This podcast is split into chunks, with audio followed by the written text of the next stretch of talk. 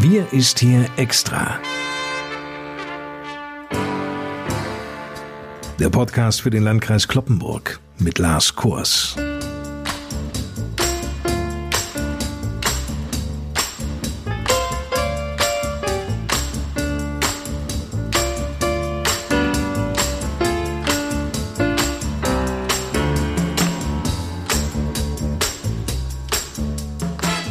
Moin zusammen. Willkommen zur 27. Sonderausgabe unseres Podcasts. Die erste Ausgabe dieser Extra-Reihe wurde am 6. April veröffentlicht. Hätte mir damals jemand, so um Ostern herum erzählt, dass Mitte Oktober noch immer Corona unseren Alltag prägen würde und bestimmte, ich hätte es nicht glauben wollen. Nun ist es aber so und ein Ende scheint nicht absehbar. Mehr noch, wir verzeichnen in Niedersachsen so viele Corona-Neuinfektionen wie nie zuvor, nämlich 532 neue Corona-Fälle binnen eines Tages. 51 davon entfallen auf uns hier im Landkreis Kloppenburg. Sieben Regionen in Niedersachsen überschreiten zurzeit den kritischen Wert von 50 Neuinfektionen pro 100.000 Einwohner innerhalb einer Woche. Neben dem Landkreis Kloppenburg ist das Delmenhorst, das Emsland, die Grafschaft Bentheim sowie die Landkreise Nordheim, Osnabrück und Fechter.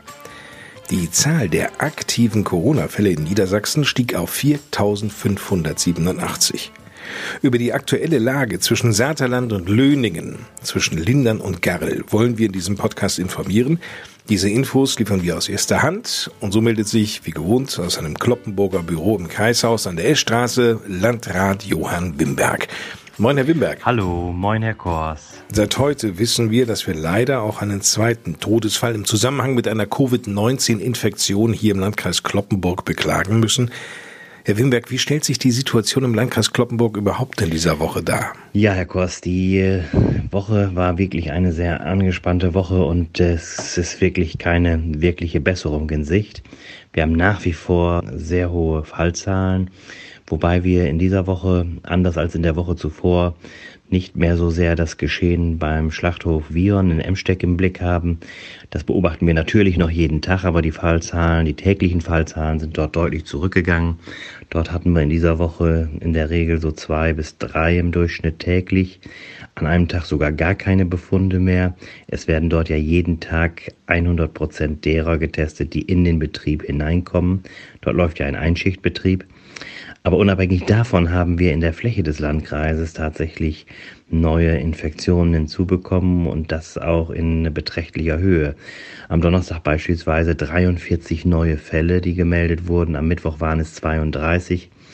Und diese Fälle stehen mehrheitlich eben nicht mit dem größeren Ausbruch in der vorangegangenen Woche bei Bion in Verbindung, sondern überwiegend sind das Neuinfektionen, die nahezu aus fast allen Städten und Gemeinden im Landkreis kommen. Auffällig ist ein Stück weit, dass wir bei uns vermehrt Großfamilien haben aus dem freikirchlichen Umfeld. Das macht uns schon ein bisschen Sorge, weil dann gleich schon allein innerhalb einer Familie sechs, acht, teilweise bis zwölf Personen betroffen sind und das ist schon bemerkenswert. Der Inzidenzwert in dieser Woche lag er schon über 100 wieder kurze Zeit jetzt darunter, weil wieder die Fallzahlen aus der vorangegangenen Woche nach der sieben Tagesinzidenz rausgegangen waren. Aber wir werden uns weiterhin auf hohem Niveau hier bewegen.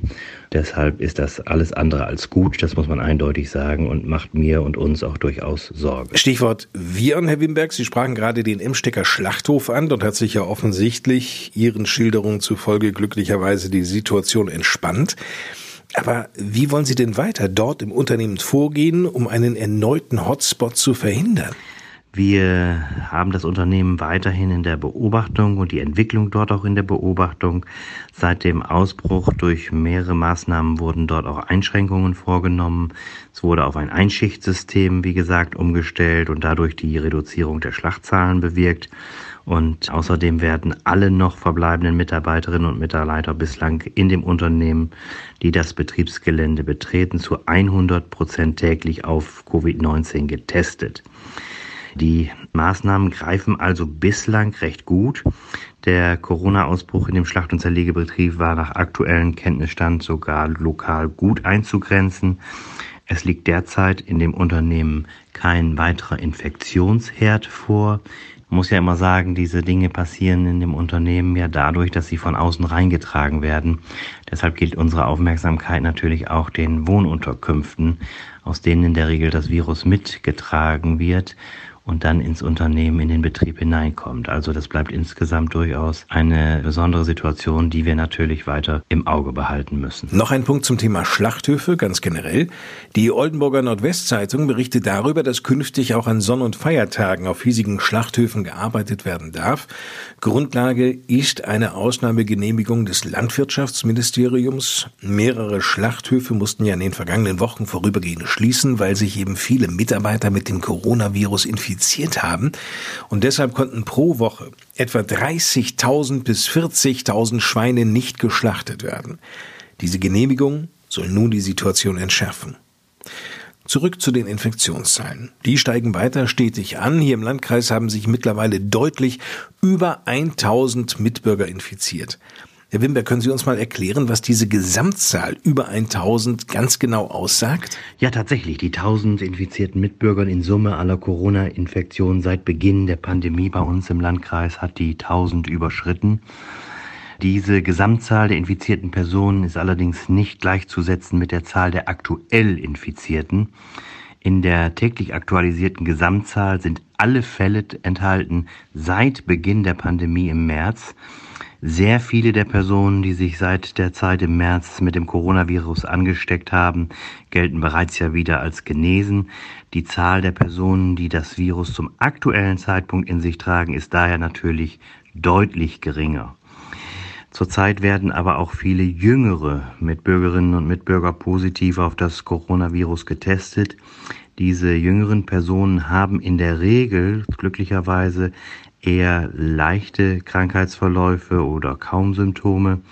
Sie stellen aber durchaus ein Risiko für ältere und vorerkrankte Personen dar, weshalb es ebenso wichtig ist, auch diese Infektionen der jüngeren Bevölkerung sehr ernst zu nehmen, weil sie im Grunde genommen dadurch zur Verbreitung beitragen können in die Familien hinein, auf Eltern, Großeltern und Vorerkrankte.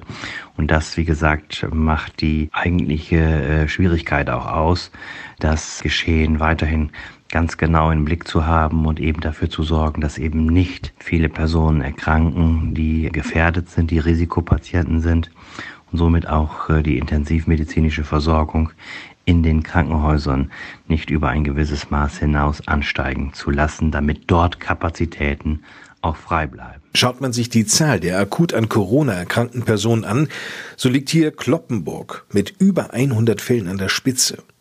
Heißt das eigentlich, Herr Wimberg, dass sich der Schwerpunkt aus dem alten Amt Löningen nun in die Kreisstadt verlagert hat? Nun ja, der Infektionsherd in der Stadt Löningen und in den Gemeinden Essen, Lastrup und Lindern konnte durch die strengeren Maßnahmen recht gut kontrolliert werden. Das muss man schon sagen. Dort hat sich das Geschehen etwas entspannt. Anschließend haben wir aber festgestellt, dass sich das Infektionsgeschehen zunehmend auch im weiteren Kreisgebiet ausbreitet. Die aktuell hohen Fallzahlen in Kloppenburg, Emsteck und Kappeln hängen unter anderem auch zum Teil mit dem Ausbruch bei Vion in Emsteck zusammen, denn zahlreiche der dort positiv getesteten Mitarbeiterinnen und Mitarbeiter von Vion sind im Schwerpunkt in diesen drei Kommunen zu Hause.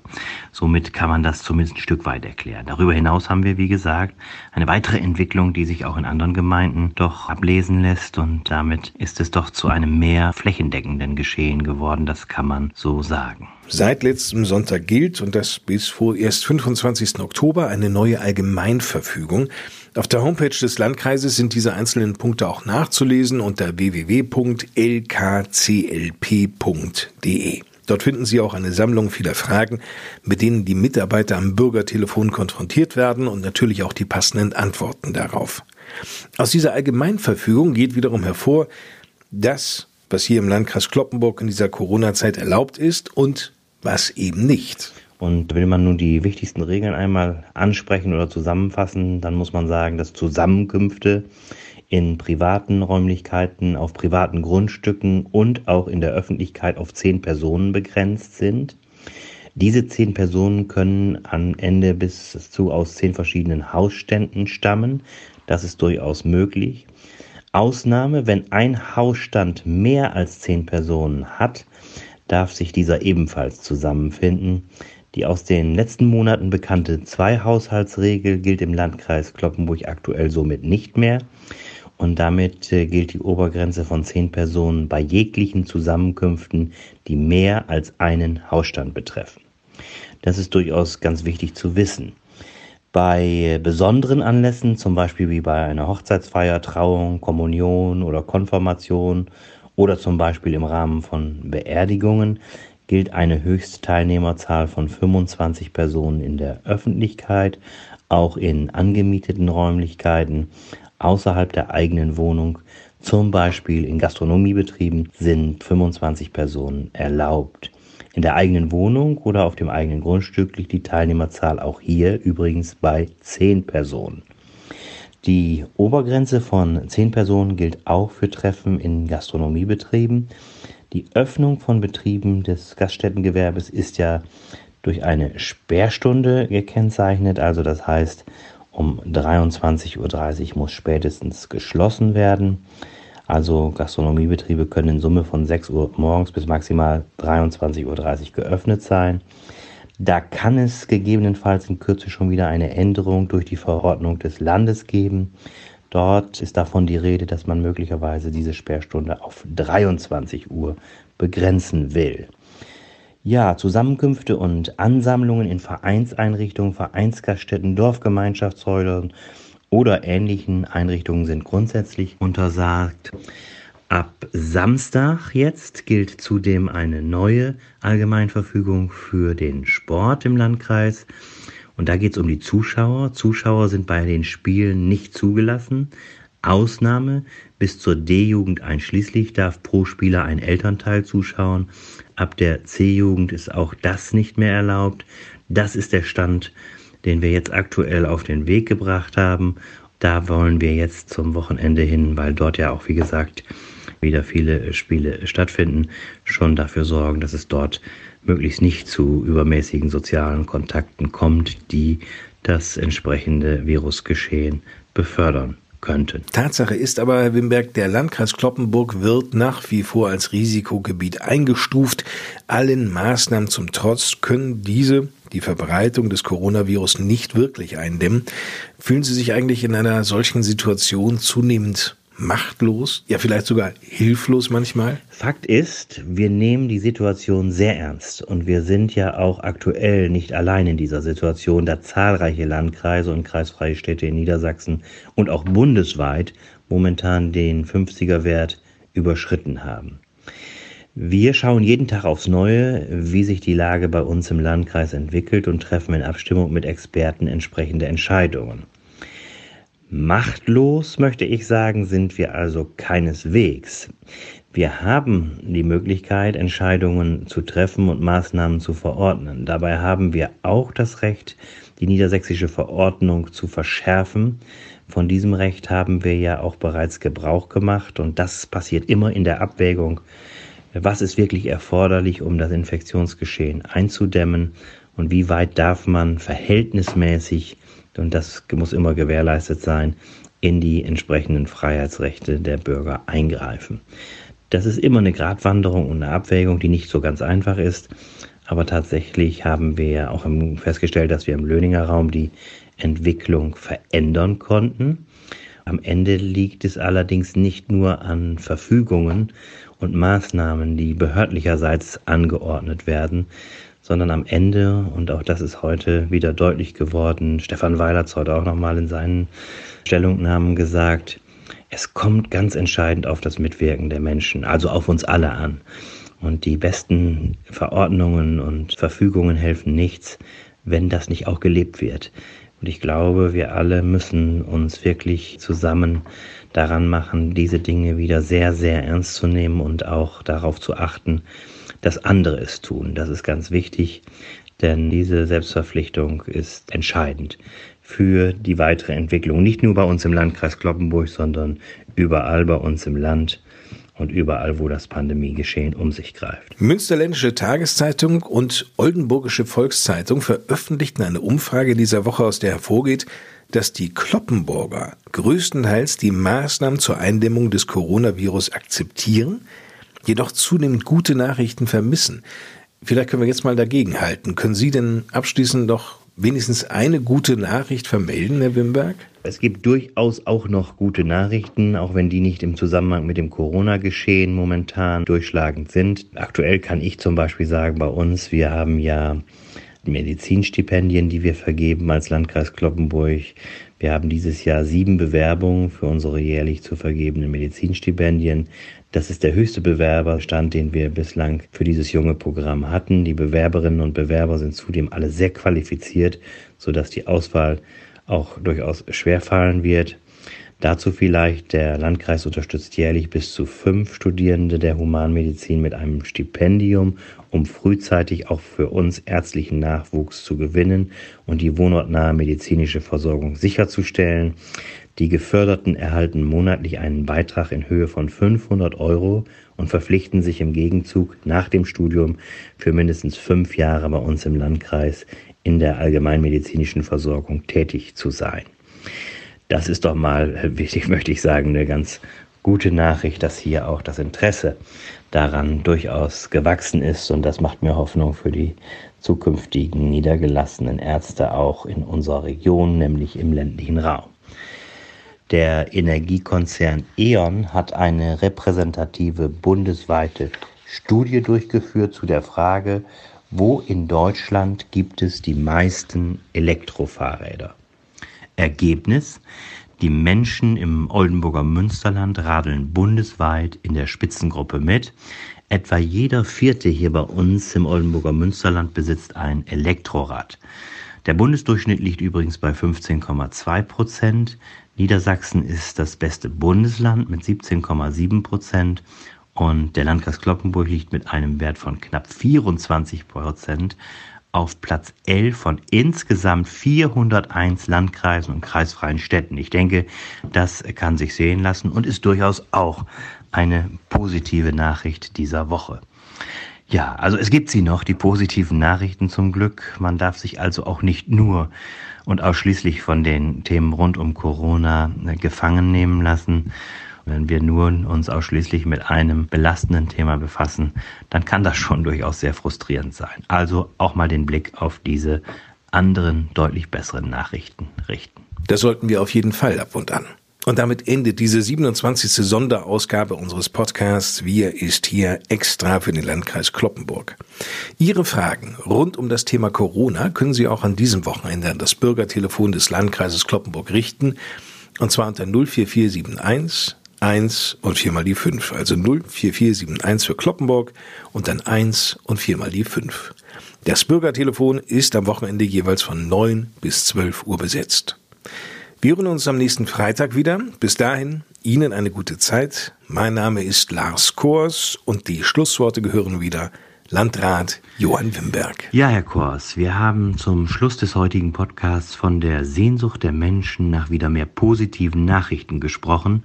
Und tatsächlich brauchen wir diese Lichtblicke im Alltag, gerade jetzt in dieser Corona-Zeit, die scheinbar von einem einzigen Thema überlagert ist und alles Gute in den Schatten stellt. Doch auch jetzt gibt es einige Dinge, auf die man sich besinnen kann, die Freude und Mut machen können. Lassen Sie uns gerade jetzt nicht den Glauben daran verlieren, dass es wieder besser werden wird und dass es so oder so vieles gibt, über das man sich auch jetzt freuen kann. Ich glaube, so heißt dann auch ein Titel von Udo Jürgens, der bereits 1968 veröffentlicht wurde, aber auch heute noch gut in die Zeit passt, meine ich. Ich glaube, dass der Acker, den wir pflügen, nur eine kleine Weile uns gehört.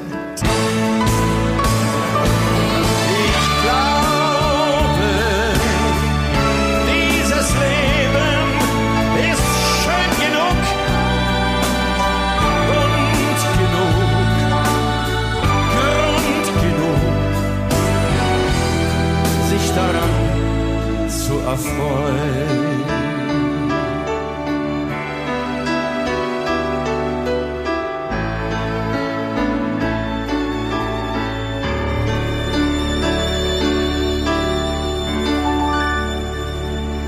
Dieses Lied kann uns vielleicht runterholen, uns auf das Wesentliche besinnen lassen und uns auch vielleicht ein Stück weit Mut machen. Hören Sie sich mal diesen Titel an diesem Wochenende ganz an. Vielleicht haben Sie ein bisschen Zeit und Muße dazu. So wünsche ich Ihnen ein angenehmes Wochenende mit hoffentlich einigen schönen Dingen und Erlebnissen. Und so hoffe ich dann, dass wir uns in der nächsten Woche gesund und munter wiederhören. In diesem Sinne, Machen Sie es gut. Bis bald. Tschüss.